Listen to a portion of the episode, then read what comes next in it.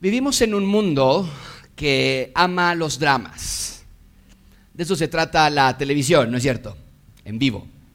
Programas de concursos, no sé si algunos de ustedes, a nosotros nos gusta mucho un programa que se llama Amazing Race y está muy padre porque van concursando por todo el mundo y, una de las partes que, que llama la atención es que de pronto se hacen equipos, se hacen traiciones, se hacen grupos y es donde el espectador, tú y yo, quedamos atrapados allí. Nos gusta ver a las personas pelear entre ellos, estresarse, confrontarse.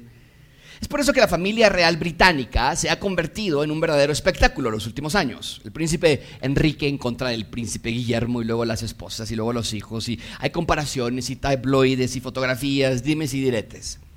Solo que hay un problema. Estos no son actores. Y tampoco es una serie de televisión, son personas reales, de carne y hueso. Y fue tanta la presión mediática en el asunto familiar que ocurrió algo totalmente inesperado. El príncipe Enrique, el esposa y su esposa Meghan renunciaron a la familia real. Bueno, lo primero que muchos se preguntaron es, bueno, ¿cómo renuncias a la familia real? O sea, ya bien pasado, hace años, por eso la reina Elizabeth llegó al poder, la abdicación de su tío, el rey Eduardo VIII, y bueno, toda la historia porque se enamoró de una mujer divorciada y la iglesia anglicana dice no te puedes casar con una mujer ah, divorciada, entonces abdicó. Pero la gente sabía que es una abdicación, es renuncias al trono, renuncias a ser el soberano del Reino Unido y entonces se fue exiliado a Francia y ahí murió. Pero Enrique y Meghan, ¿cómo que renuncias? O sea, ¿renuncias a qué exactamente? ¿Renuncias al trabajo de la familia real, renuncias a los títulos reales, renuncias al dinero que te dan anualmente, renuncias a los guardaespaldas, a las casas que te dan, los palacios donde vives. O sea, ¿cómo se ve un príncipe que ya no quiere ser príncipe?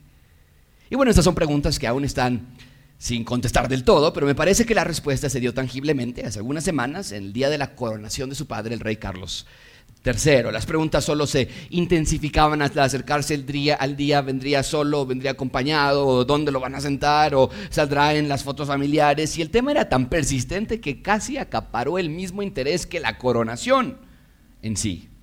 Y la verdad es que nada fue sorpresa, todo ocurrió como se esperaba. El príncipe llegó horas antes de la coronación, no se vio con nadie, no se tomó fotos con nadie, no asistió a cenas especiales, ni estuvo en las, en las cenas, en las reuniones con el resto de las familias reales en Europa, porque ahí todos son primos y tíos, ¿no? O sea, el de Noruega, el de Grecia, el de Dinamarca, todos son familiares, y él llegó solo, sin la parafernalia real con la que iban vestidos sus hermanos o tíos, lo sentaron en la tercera fila en el, en el, en el Westminster, Abbey y al terminar la coronación se fue de allí directo al aeropuerto para volar de regreso a los Estados Unidos, donde se han autoexiliado ya varios años. Mientras él iba de regreso a casa, la familia real salió al balcón del Palacio de Buckingham para saludar a las masas, para tomarse fotos tradicionales, para disfrutar de una tradición que celebra la monarquía más importante del mundo. No hay monarquía más longeva que la británica. No hay monarquía más activa que la inglesa. No hay monarquía que aún sea el jefe de Estado en tantos países del mundo,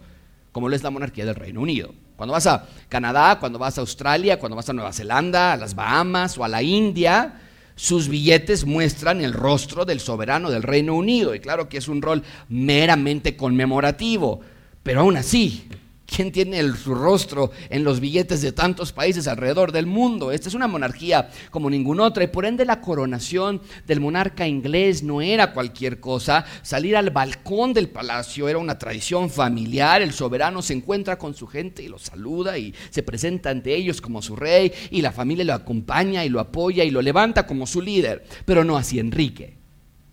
Su padre fue coronado y mientras él salía al balcón a cumplir con su rol, Enrique iba en primera clase en un avión que lo iba a llevar a su mansión.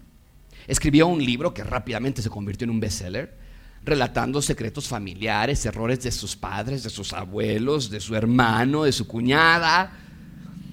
Amigos, el príncipe ya no actúa como príncipe. Su andar ya no demuestra su vocación.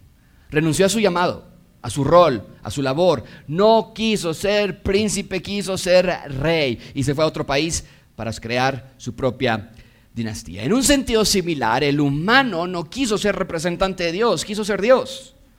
No querían a Dios como su rey, sino que querían ser reyes. No querían la autoridad de Dios, sino que querían su propia autoridad. Y mientras que el príncipe Enrique tendrá sus razones para hacer lo que hizo, no estoy aquí para criticar su vida privada, sí veo una similitud entre lo que él hizo y lo que la humanidad hace. O sea, literalmente Adán era el hijo de Dios, la viva imagen de Dios en la tierra. La única responsabilidad que Adán recibió era refleja la naturaleza de Dios nada más. Era embajador de Dios. Era virrey, reinando a nombre de Dios. Era el hijo de Dios. Pero la humanidad entera se deformó el día que ellos salieron del Edén. Y vean dónde estamos hoy. Un lugar descompuesto, desfigurado, destruido, y como humanidad seguimos desterrados de la tierra del Edén, ¿no es cierto? Los cielos nuevos, la tierra nueva aún no llegan, así que seguimos aquí en cierto sentido, fuera del Edén, lejos del paraíso, pero por eso me encanta la palabra de Dios. Estábamos nosotros fuera del paraíso, así que Cristo nos acercó al paraíso. Estábamos lejos de Dios, así que Dios se acercó a nosotros. Y leemos en cada página de la Biblia que Dios se quiere acercar a ti y a mí, quiere restaurar la creación y a la criatura, quiere reinar en la creación y sobre la criatura. De eso se trata la Biblia. Amigos, cuando yo leo la Biblia, yo no quiero buscar qué es lo que Dios me está pidiendo, como si la Biblia fuese un libro mágico que cuando yo sigo las reglas, entonces, wow, se me da bendición. No, la Biblia sí tiene mandamientos, en efecto tiene reglas, pero mucha atención con esto, cada verbo imperativo de la Biblia nace de uno indicativo. O sea, los verbos imperativos, la naturaleza de un verbo imperativo es mandar, ¿no es cierto? Ordenar. Pero el modo indicativo nos da afirmaciones reales. Entonces, si nos dice, por ejemplo, la Biblia dice, no matarás, es una orden. Pero lo dice porque ya somos sus hijos. Si manda, no tomarás el nombre de Dios en vano, por ejemplo, pero lo expresa porque ya somos su pueblo. Entonces, estamos hablando de una correlación, o sea, el virrey vive como el rey ordena. No para ser virrey, pues ya está ejerciendo su labor, sino para reflejar a su rey. El Hijo de Dios imita a su Padre. Y vemos esa realidad a la perfección en la vida de Jesús, ¿no es cierto? Por eso Jesús vino a la tierra, para ser demostrarnos la manera verdadera de ser el Hijo de Dios. Y ahora nuestra labor es dedicarnos a eso. Y es lo que estamos viendo en Mateo, que el Hijo de Dios, Jesús, llegó a la tierra y ahora está reclutando a más portadores de la imagen de Dios. Hemos visto que está rescatando a humanoides y lo está haciendo humanos, verdaderamente humanos. Les pongo este cuadro para que nos ayude a ver la transformación que el rey hace en nuestras vidas. Por ejemplo, mucho de esto ya lo hemos estudiado, es como una manera de repaso, ¿no? Nos hemos visto que los humanoides, ¿a qué me refiero con humanoides? Personas que, que somos humanos, o sea, nos ven así normal, pero no realmente estamos funcionando normal. ¿Por qué? Porque nos enseñó ya que los humanoides no matan, pero ya vimos que odian. Y estudiamos ya ese texto, cómo es que nosotros estamos odiando a otras personas y siempre en problemas, siempre con conflictos, y, eso no es normal, no está bien. Pero nos dice aquí que los humanos, entonces, Dios nos hace humanos, amamos a otras personas y por lo tanto no matan. Entonces, hay una realidad en que no estamos asesinando a las personas. Y recuerden que los judíos decían, ah, yo tengo mucho orgullo porque no he matado a nadie. Pero dice Dios, bueno, está bien que no hayas matado a nadie, pero en tu cabeza tú estás enojado con todo el mundo. Y Cristo nos dice, bueno, yo puedo hacerlos diferente, puedo hacer que ustedes amen a otros, puedo ayudarles, puedo enseñarles a amar a otras personas. Nos enseñó que los humanoides vienen enojados, pero los humanos, los verdaderamente humanos en Cristo, ellos se reconcilian y buscan una recomposición en sus relaciones humanas con sus esposos, esposas, con sus hijos y demás personas. Vimos que no adulteran la semana pasada. Recuerdan que ellos decían, no, yo nunca he engañado a mi esposa con otra mujer, pero ¿qué les dijo el Señor Jesucristo? Sí, pero en tu mente tú estás adulterando ya.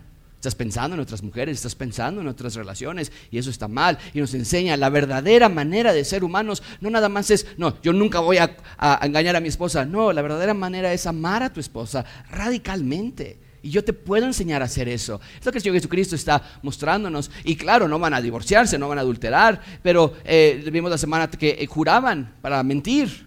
¿no? Si, te lo juro por mi mamá y te lo juro por mis hijos, o júramelo por tus hijos, y entonces te creo. Los, esos son lo que nosotros hacemos, pero Cristo nos hace una mejor manera de vivir y nos dice, no, hablen verdad. Que tú sí seas sí, tú no seas no. Entonces es lo que hemos aprendido hasta el día de hoy. Vimos que los ciudadanos del reino son nueve veces doblemente bendecidos en las bienaventuranzas, una verdadera vida llena de plenitud y de felicidad y por lo tanto son la luz del mundo, la sal de la tierra. Y ya les he demostrado que el Señor Jesucristo está restaurando el tejido más íntimo de cada ser humano. Y la semana pasada vimos que habló del adulterio, Jesús estaba restaurando lo que Adán hizo, porque Adán eh, ya no veía con inocencia a su esposa, él comenzó los problemas maritales que seguimos sufriendo hasta nuestro día. Pero hoy seguimos entonces en nuestro andar por Mateo y Jesús va a restaurar una tercer capa del tejido social y humano, el amor. O sea, cuando Adán y Eva cayeron en pecado, el amor también cayó. Ya no amamos. Amar no es fácil. Odiar sí, se nos da sin que nos lo tengan que enseñar. Y amigos, otra vez, el problema no nada más está en el ámbito social. O sea, el Rey del universo, Cristo, nos vino a la tierra para enseñarnos a amarnos, para que ya todos nos llevemos bien y que todos estemos en paz muy bonito. No, insisto, Jesús está dando el sermón del monte para que el humano pueda ser humano otra vez, para que el humano pueda cumplir con la única función por la que fue creado, que es reflejar a su Padre y entonces ser hijo de Dios. Y me temo que muchos de nosotros, al igual que Enrique, queremos renunciar a nuestro trabajo, a nuestro rol. Pensamos que es mucho, es muy difícil, muy complicado, que no es para nosotros vivir así, ay no, amar a mi esposa de esa manera, ay no, amar a mi hijo de esa manera, no es demasiado difícil, pero Dios está diciendo esta mañana, no, si estás aquí en la tierra es para el único propósito de reflejar la imagen de quien te creó. Ese es mi punto principal esta mañana, Dios quiere que asumamos nuestra tarea como hijos de Dios, como nuevas criaturas en Él. Quiere que asumamos nuestra responsabilidad, quiere que asumamos nuestro trabajo. Y quiero pedirte que de corazón abras tu alma a Dios y que le pidas, Señor, ¿qué estoy siendo? ¿Qué no estoy siendo? ¿Qué estoy actuando? ¿Qué no estoy actuando? ¿Qué estoy haciendo con mi vida? Y que Dios te muestre lo que estás haciendo mal o bien para tus cambios oportunos. Vamos a ver tres puntos hoy. Número uno, amar la venganza. Número dos, amar al rey. Y en tercer lugar, amar a los enemigos. Así que comencemos. Número uno, amar la venganza. Y como lo hacemos siempre, vamos versículo por versículo, porque le vuelvo a insistir, a mí me leían la Biblia y yo no la entendía, pero yo quiero cambiar eso vamos a leer versículo por versículo y ver qué quiere decir la Biblia, que ese es mi trabajo. Número eh, uno, eh, amor a, a la venganza. ¿Qué quiero decir con eso? Ven conmigo, versículo 38, lo leemos todos juntos, las palabras que están en la pantalla que dice ustedes... De nuevo, tenemos esta fórmula de autoridad, de corregir lo incorrecto. Ellos, dice Jesús, habían creado un sistema de creencias y mucha atención con esto, al cumplirlo se sentían bien. Sus conciencias estaban tranquilas porque trataban de cumplir con lo que ellos habían creado. Y ya hablé de eso hace un par de semanas, no es otra cosa más que moralismo el tratar de ser bueno por tus propios medios. Y lo peor del moralismo es tratar de impresionar a otras personas, que vean lo que yo estoy haciendo, cuando nuestra responsabilidad no es para con otras personas, es para con nuestro Creador, Dios.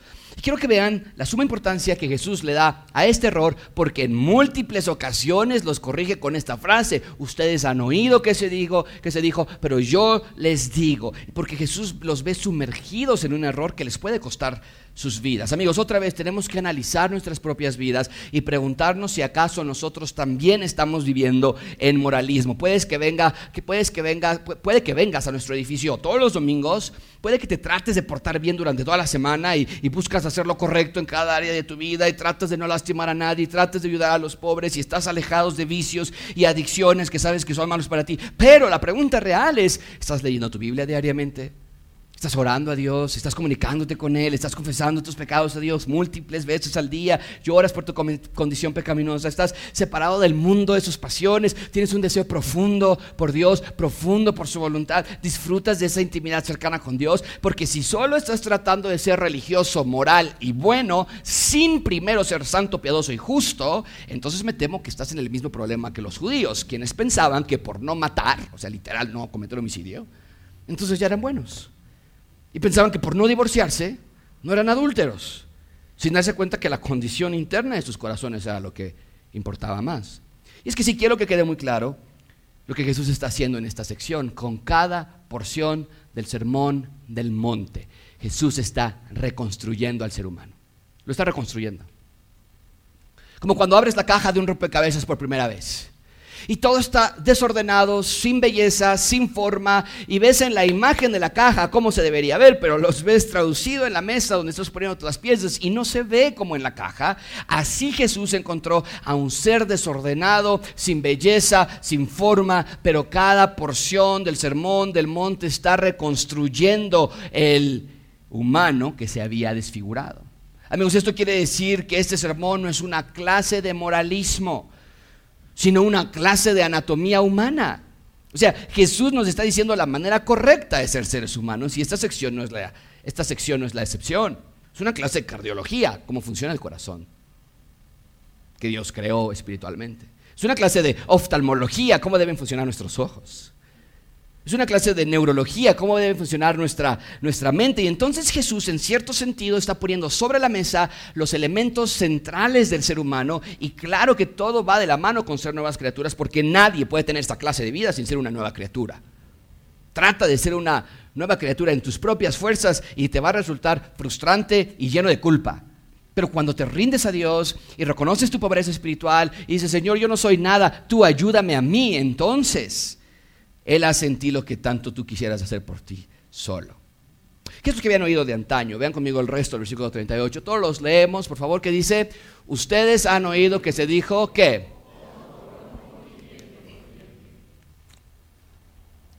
La enseñanza de venganza se había propagado por todo Israel.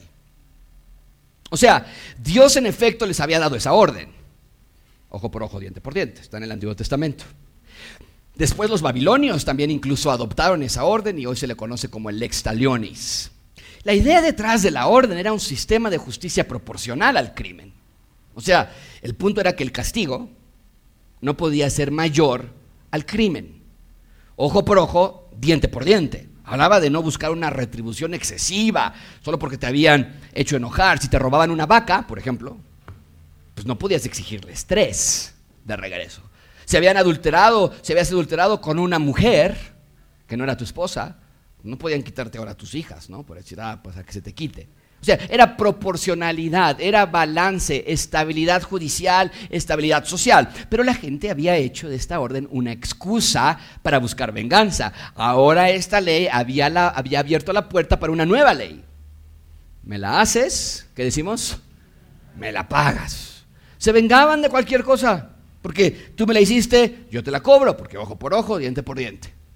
Porque te metiste con mi hijo, ahora yo molesto al tuyo. Porque me ofendiste a mí, ahora busco yo quien te ofenda. Amigos, la sociedad se había vuelto tan egocéntrica que pensaron que esta ley de diente por diente se refería a ellos en lugar de entender que se refería a Dios. ¿En qué sentido se refería a Dios? Que esa ley regulaba el orden social entre el pueblo de Dios. Esa ley era la encargada de buscar precisamente que no existiese venganza. Dios la había puesto allí para el bien de las personas, pero también para su gloria porque sus ciudadanos no podían andar vengándose unos con otros. Dios no los creó para eso. Sus ciudadanos tendrían que haber perdonado al ofensor, tendrían que haber sido compasivos, amorosos. La ley de ojo por ojo buscaba que sus ciudadanos entendieran que no se trataba de ellos, sino se trataba de reflejar a Dios en ellos. Pero no fue así. ¿Vieron esa ley como la ah, justificación legal para morderse entre ellos? Era la excusa legal para ser rencorosos, amargados, vengativos. Ahora otra vez, yo quiero que piensen que Jesús está hablando de estos temas humanos porque no se le ocurrió otra cosa que hacer, sino que Mateo nos está mostrando un nuevo inicio para el ser humano. Esta es una nueva era. Y lo que Mateo está haciendo es mostrarnos que Jesús está reiniciando todo. Ya lo dije hace un momento, Jesús encontró un mundo en caos y en obscuridad. Y vino Jesús y esparció luz y orden en cada lugar que iba. Y el sermón del monte es el despliegue del poder creativo de Dios para rehacer todo otra vez. O sea, cuando hablamos del enojo, ya les mostré hace un par de semanas que estudiamos el enojo, que fue que Jesús estaba restaurando lo que Caín había hecho. Porque Caín fue el primer ser humano en enojarse y matar y a partir de allí el enojo ha sido parte de nuestra humanidad. Así lo decimos nosotros, ¿no? Soy enojón. Entonces tenemos una decisión que tomar ahora. Bueno, puede ser como el hijo de Adán, Caín, que en efecto era enojón. O puede ser como el Hijo de Dios. Pero el punto es que todo el sermón del monte es un revés que la humanidad había creado. Y hoy no es excepción. Fíjense lo que pasó después de Caín. Estamos en el capítulo 4 de Génesis cuando estudiamos la vida de Caín. Capítulo 6, solamente dos capítulos más tarde, leemos que la sociedad estaba de cabeza todos haciendo lo que querían, todos buscando su propio bien. Así estaban las cosas en Génesis, veanlo ustedes mismos, un par de capítulos después de lo que estudiamos hace un par de semanas en Génesis 4 con Caín. Dice, aconteció, Génesis 6, que cuando los hombres comenzaron a multiplicarse, por cierto esa frase se conecta con la orden inicial de Dios, que era multiplíquense, fructifíquense. Pero, ¿cómo se empezaron a multiplicar? No como Dios los había diseñado. Dice que se empezaron a multiplicar sobre la superficie de la tierra, les nacieron hijas, y el Señor vio que la maldad de los hombres en la tierra y que todas las intenciones de sus pensamientos del corazón era solo siempre hacer que el mal. Esto es lo que sucedió desde Génesis. Y cuando Jesús llega a la tierra, es exactamente lo que encuentra. Un mundo chueco, desfigurado, torcido. Y entonces lo corrige, lo restaura, lo rehace. En nuestro texto vemos que la sociedad también tenía un corazón cuyos pensamientos eran solo para siempre hacer el mal, ¿no es cierto?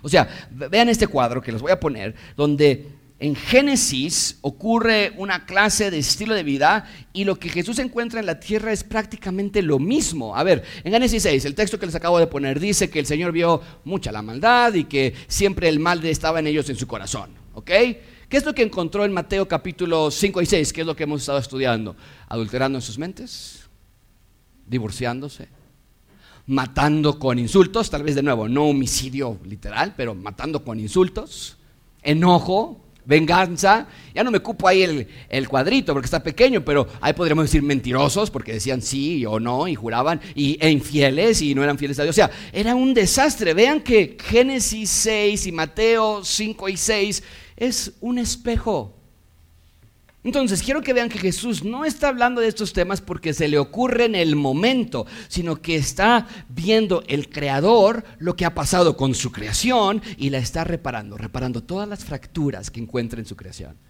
Ve que su creación está llena de venganza, de enojo, de ira, amargura. Entonces, quita esos planos deficientes, piratas, diabólicos, y en lugar de eso nos dice, miren, aquí está un plano nuevo, el plano correcto de un ser humano, que pueda funcionar con felicidad, con plenitud y lo más importante de todo, amigos, dignidad. Porque trabajar fuera del diseño de Dios no trae dignidad. Es un asunto de dignidad humana.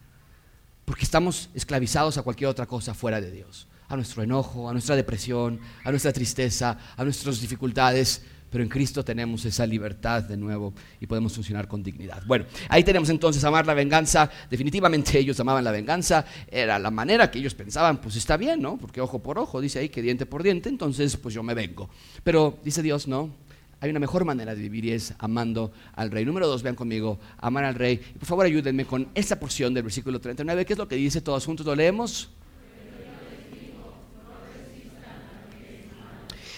Jesús va al centro del asunto. La ley de diente por diente no era para que fuese un hervidero de venganza, sino una fuente de perdón, de misericordia, de compasión. El castigo que alguien recibiría sería algo que el sistema judicial iba a dictar. ¿No? Hiciste algo, pues te va a tocar una consecuencia. Pero de la parte de los ofendidos, los que son víctimas, ellos tendrían que haber cultivado un corazón de paciencia y de amor aún por aquellas personas que los habían lastimado. O sea, lo que pasaba es que cuando alguien te hacía algo, lo llevabas a juicio, enojado, vengativo, airado, querías que le pasara algo, que le cayera el castigo, que te desquitaras a través de su dolor, pero ya incluso después del juicio, seguían con enojo, con ira, porque la botella de venganza que se acababan de tomar no les era suficiente.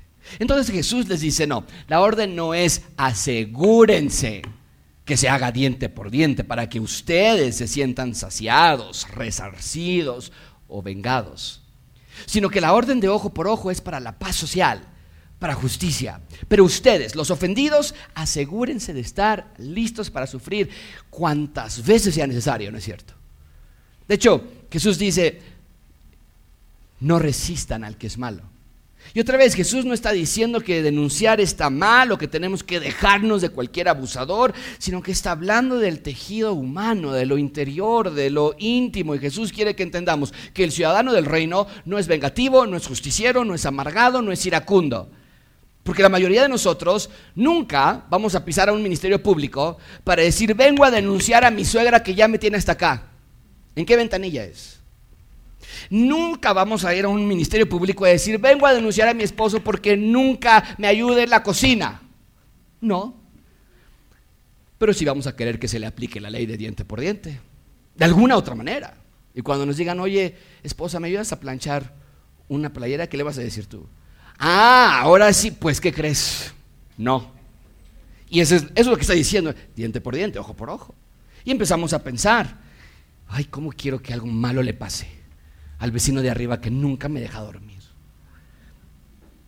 Y decimos cosas, esa es una de las que, quiero que les pase algo para que sientan lo que yo sentí. O la peor oración de todos, ¿por qué Dios no castiga al que me ha hecho mal? a mí. Entonces, Jesús no está hablando del sistema judicial. Cuando lleguemos a Mateo 18 nos va a decir qué hacer cuando alguien ofende a una persona, peca y rehúsa en pecar y disciplina bíblica. Lo vimos la semana pasada con mucha tristeza. Pero aquí Jesús no está hablando de esos problemas judiciales, aquí está hablando de problemas interpersonales que nacen por ser como Adán y no, como, eh, como, Jesús. Somos, son dos maneras de ser, son dos modelos, son dos rutas, dos moldes. Fuimos hechos para, para ser como el molde que Dios nos hizo, pero Adán nos forzó a un nuevo molde y ahora la humanidad entera tiene que elegir cuál molde seguir, ser como Dios o ser como Adán. Y Jesús nos está diciendo aquí, si quieren ser como Dios, entonces no resistan al malo. ¿Qué quiere decir eso? Bueno, la palabra resistir se repite 14 veces en el Nuevo Testamento y habla de oponer, estorbar o bien poner resistencia. Entonces, ¿cuál es la orden? Dice aquí, no opongan al que es malo, no resistan al que es malo, no estorben al que es malo, esa es la idea. Ahora otra vez tenemos que poner un contexto muy claro. Jesús no está diciendo que somos tontos o que nos dejamos o que no tenemos voz ni manera de defendernos. O sea, Pablo literal les dice a los corintios, les escribí que no anduvieran en compañía de ninguno que se llama hermano, pero que es inmoral o avaro o idólatra o difamador o borracho o estafador. Con esa persona ni siquiera coman. A Timoteo le dice, a los que continúan en pecado, repréndelos en público para que todos los demás tengan temor de pecar. Entonces no nos quedamos callados, no es que no podemos decir nada, porque de estas palabras que Jesús dice, no resistan al malo, se pueden decir cosas absurdísimas, ¿no? Entonces decimos, ah, ya no puedo separarme de mi esposo que me está abusando. Ah, entonces tengo que ir todas las personas, todas las semanas a la casa de mi suegra, aun cuando me está ofendiendo todas las semanas, porque dice ahí que no resistamos al malo. No, Jesús no está hablando de una clase de pacifismo social que nada nos importa o que nada nos afecta, no somos de palo. Pero ¿cuál es el problema que está atendiendo Jesús aquí? La venganza. El corazón hecho a la imagen de Adán quiere venganza. Y aquí Jesús está diciendo, el corazón hecho a la imagen de Dios, no, no quiere venganza. ¿Ves la diferencia? Y, otra vez, la vasta mayoría de los problemas interpersonales no son problemas criminales como el abuso sexual o físico, sino que nos quejamos de que nuestros cónyuges son malos y decimos estoy harto, estoy harta de mi esposo o mi esposa. Generalmente, porque no hacen lo que nosotros queremos que hagan. Te pregunto, ¿sí? ¿por qué estás harta de tu esposo? Porque nunca me ayuda, porque nunca coopera, porque nunca me pregunta, porque nunca me considera. Estamos enojados porque nuestros hijos no se aplican en la escuela, o porque mi suegra no nos deja en paz, o porque nuestro vecino es un patán con nosotros, o porque la maestra de mi hijo ya vi que ya la trae contra mi hijito, mi angelito. Y ante esto Jesús dice, no te opongas. Si dicen mentiras acerca de ti, bueno, lo tratas de aclarar, desde luego, pero si no quieren aclararlo ellos, ahí los dejas, no te victimizas, no te haces el justiciero, sino que sigues tu andar por la vida con el único propósito por el que fuiste creado, que es glorificar a Dios. Y entonces te preguntas, ¿cómo puedo glorificar a Dios en esta circunstancia? Amigos, mucha atención con esto. La venganza es anti Dios. Es veneno. Es contrario a lo que Dios creó. La venganza te seca cualquier gota de gozo que puedas tener. Y ya no eres feliz crees tú, hasta que ella pague. El día que yo vea que ella pague, entonces yo voy a ser feliz. Hasta que todos vean quién es realmente mi cuñado, ah, entonces voy a descansar. hasta que me pida perdón. Hasta que mi jefe caiga por lo que me hizo. Hasta que todos le dejen de hablar a él o a ella por la traición que me hizo y empezamos a chismear, a murmurar, a divulgar la manera en la que me ofendieron a ellos. Oye, ya te dije lo que me hizo, ya no me acuerdo si te platiqué a ti o a quién se lo platiqué, pero ya te dije. ¿Y para qué? ¿Para que oren por ellos? ¿Lo haces por esa razón? No. Quieres que vean lo que sufres. Quieres que vean la víctima que eres tú. Quieres que se compadezcan de ti a pesar de que tú no quieres ofrecer compasión por otros. Somos vengativos, iglesia. La venganza es todo lo opuesto a Dios y en un minuto Dios mismo nos lo va a decir. Pero el punto que tenemos aquí es resistir, perdón, es no resistir al malo. ¿Qué quiere decir eso? Que no, eso es lo que quiere decir. Cuando dice Cristo, no resistan al malo. Eso es lo que quiere decir. No vas a crear tus propios medios para que nunca nadie te vuelva a herir. No vas a crear tus propios medios para que nunca alguien te vuelva a herir. Porque decimos frases como, ah, me la hiciste una vez, pero nunca me la vas a volver a hacer. Y, te preparas para eso. Es una guerra. Y vas a buscar a tu cuñado y le dices lo que pasó a fulanito y, le hablas al banco y, y haces tu estructura para que nunca te vaya a pasar eso otra vez a ti. Decimos frases como, te vas a arrepentir de lo que me hiciste. Espérate te vas a arrepentir. O me las vas a pagar. Y, a veces creo que es peor todavía. A veces no decimos esas cosas, pero bien las pensamos. Están bien impregnadas en nuestros corazones y vivimos así. Amigos, ¿ven por qué es tan importante el Sermón del Monte? Son dos estilos de vivir, son dos maneras tan opuestas como el norte con el sur. Es una nueva manera de ser. Ya nacemos con la herencia de Adán, pero ahora en Cristo Él ofrece a todos los que son suyos el privilegio de vivir felizmente. El mundo te dice no te dejes, Jesús te dice no resistas. El mundo te dice cóbrale todo lo que te hizo, Jesús te dice no le guardes la cuenta. ¿Y por qué amigos? ¿Porque somos tontos? ¿Nos dejamos de cualquiera? No. ¿Sabes por qué? Porque tú entiendes que Dios es quien pagará a cada uno por lo que hizo. Y como yo no soy Dios, entonces yo no quiero tomar facultades que no son mías. Pablo lo explica así en Romanos. Vean por favor esto. Si es posible, si está en tu alcance, si está en tu posibilidad, en cuanto de ustedes dependa, estén como en paz con todos los hombres. Pero Pablo sabe que no siempre va a estar en tu facultad tener la paz. Habrá personas que quieren declararte la guerra a como de lugar. ¿Qué se hace en esos casos? Versículo 19. Bueno, amados, nunca tomen venganza ustedes mismos y nosotros le diríamos a Pablo, levantaríamos la mano y le pregunta, ¿y si ya le pasé muchas veces también? ¿Qué respondería Pablo? Nunca. Pregunta Pablo, y si, pero si esa persona ya veo que ya se está, está aprovechando de mí, ¿ahí, ¿ahí también? ¿Qué te diría Pablo? Nunca tomas venganza por ti mismo. Sino, vean lo que dice el texto, den lugar a qué? Porque escrito está, mía es la venganza, yo pagaré, dice el Señor. ¿Notaste cuál es nuestra labor? No ignoramos lo que me hicieron, no cerramos los ojos a la realidad de que sí me lastimaron. Otra vez, no somos tontos, claro que me doy cuenta lo que me están haciendo mal, pero damos lugar a la ira de Dios. ¿Notaste eso? O sea, la ira de Dios vendrá sobre de ellos. O sea, no estamos dando por muerto el asunto, no estamos, no, estamos este, olvidándolo, sino que sabemos Dios vengará la ofensa que me hicieron. Porque la ira de Dios es mejor que la ira humana, porque la ira de Dios es santa, justa, pura. Y la ira humana es egoísta y egocéntrica. Y otra vez, estamos hablando de dignidad de vida, porque el que es vengativo no tiene dignidad de vida. Vives mal, enfuriado, enojado, amargado, infeliz. Pero vivir sabiendo que Dios se encarga de todas las personas que te han ofendido, te ayuda a ti a estar tranquilo, a estar estable, a ser feliz y te deja hacer lo que dice el versículo 20. ¿Qué es lo que dice el versículo 20? Si tu enemigo tiene hambre y tú dices, no, no, eso ya es o sea, aparte, dice que si tienes sed, ¿qué tienes que hacer? O sea, nunca podrás hacer eso si crees que tú eres quien debes vengarte. Pero si sabes que Dios dará justa retribución a tus enemigos, entonces ¿por qué no ser amable con ellos? Al contrario, vas a decir, la ira de Dios es demasiado peligrosa para ti, claro que te voy a ayudar, aunque eres mi enemigo, aunque me has lastimado, porque la ira de Dios es lo peor que le puede pasar a un ser humano.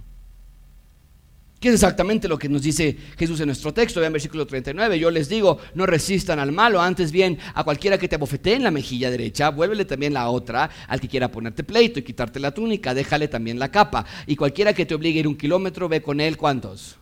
Y al que te pida, dale. Y al que te desee pedir prestado, no le vuelvas la espalda. Eso, señores y señoras, se llama vidas del reino. Pero otra vez, no nace de una vida moral, me voy a portar bien, lo voy a intentar, sino nace de una vida nueva.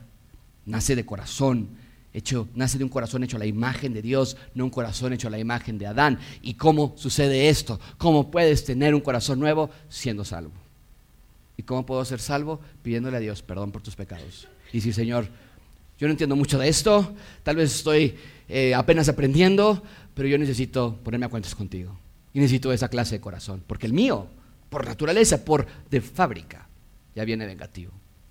Ahora, cuando tú eres salvo y reconoces a Dios esa realidad, ¿ya eres mágicamente no vengativo? No, si ya eres salvo, pues ahora es vivir cultivando las bienaventuranzas en tu vida, pobreza espiritual y humildad y misericordia y paz y eso te ayudará a no ser vengativo, porque nadie puede ser pobre espiritual y al mismo tiempo vengativo. Viceversa, nadie puede ser no vengativo sin ser pobre espiritual. ¿Por qué? Porque iglesia, ser vengativo es amarte a ti mismo. No ser vengativo es amar a Dios. ¿Ves eso? Cuando te amas a ti por sobre todas las cosas, cuando amas a tus hijos por sobre todas las cosas, cuando amas a tu auto por sobre todas las cosas, claro que reaccionas mal cuando alguien se mete contigo, tus hijos o tu auto. Cuando alguien te lastima o te ofende o te traiciona reaccionas mal. Pero cuando amas a Dios por sobre todas las cosas, amas perdonar, amas ser como Él es. Y al final del sermón, como ya está siendo de costumbre, te voy a mostrar un cuadro con todas las razones del por qué somos vengativos y los síntomas de la venganza. Y te voy a dar el antídoto. Pero desde aquí te puedo decir, nadie que sea vengativo puede heredar el reino de Dios. Si esa es tu cualidad, si ese es tu patrón, si tu esposo te conoce por ser vengativa, si tu esposa te conoce por ser vengativo, si tus familiares te conocen por ser vengativo, Dios te está diciendo hoy, se detiene, no más. Te arrepientes y te vuelves a la imagen de Dios, porque eso es lo único que nos va a hacer felices. Y finalmente con eso cerramos amando a los enemigos, amando a los enemigos. Ven conmigo, versículo 43. Ustedes han oído que se dijo, amarás a tu prójimo y odiarás, odiarás a tu enemigo.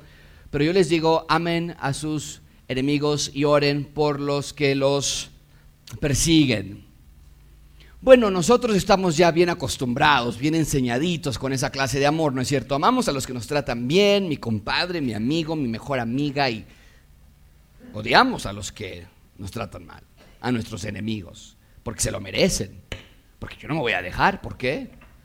Porque ya no aguanto sus groserías, ya llegó hasta aquí, ya no puedo más y podemos dejar de hablarnos días, meses, y qué triste, cuando llega incluso hasta años de dejar de hablar con alguien por una venganza, con tal de demostrar, yo no te voy a perdonar por lo que me hiciste, no se me ha olvidado, con tal de demostrar, mi modelo de vida es Adán, no es Dios.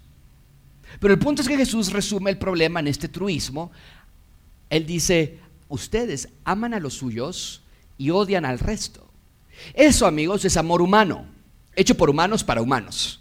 Es un amor condicional, es un amor transaccional. Dame, yo te doy. Le perdonamos todo a nuestros hijos, todos nuestros nietos, pero ¿qué tal a tu cónyuge? Ahí se cuesta más trabajo. ¿Qué tal a tus vecinos? ¿Qué tal a nuestros compañeros de trabajo? ¿Qué tal a mi suegra? Yo no tengo, decimos cosas hasta veces indignados, yo no tengo necesidad de recibir tus groserías. Pues ¿qué crees? Si eres creyente, sí tienes necesidad de perdonar y amar cualquier grosería. ¿Por qué? Porque eres hijo de Dios y por lo tanto tu responsabilidad es mostrar en una parte minúscula, a, a escala, cómo es Dios. ¿Cómo es Dios? Ven conmigo, versículo 45, todos juntos lo leemos. ¿Por qué? ¿Por qué todo esto? Para que ustedes sean hijos de su Padre que está en los cielos.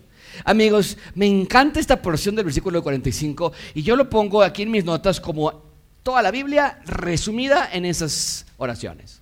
Toda la Biblia se resume en esta oración. Nosotros en la tierra somos el reflejo de Dios que está en los cielos. Él imprime su sello en nosotros. Él instala su aroma en nosotros. Él dibuja su corazón en nosotros. Él crea su imagen en nosotros. Ahora mi trabajo nada más es divulgarlo por todos lados.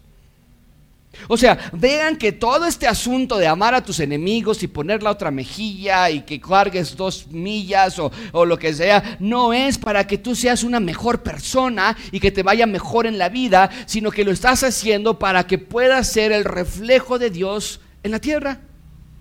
Porque Dios quiere que por todos los países del mundo haya personas chiquitas, como tú y yo, que reflejan a un Dios grande, que está en los cielos.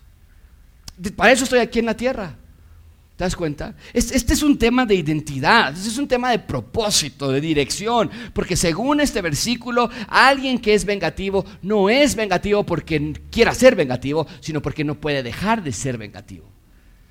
O sea, si naces con ojos cafés, pues no te los puedes cambiar a ojos azules. Tal vez podrás aparentar que te los cambias si te pones pupilentes, pero se te va a ver clarísimo que son pupilentes si naces con la identidad de Adán, tampoco puedes cambiártela. Vas a ser vengativo, vas a ser iracundo, tendrás malos pensamientos siempre.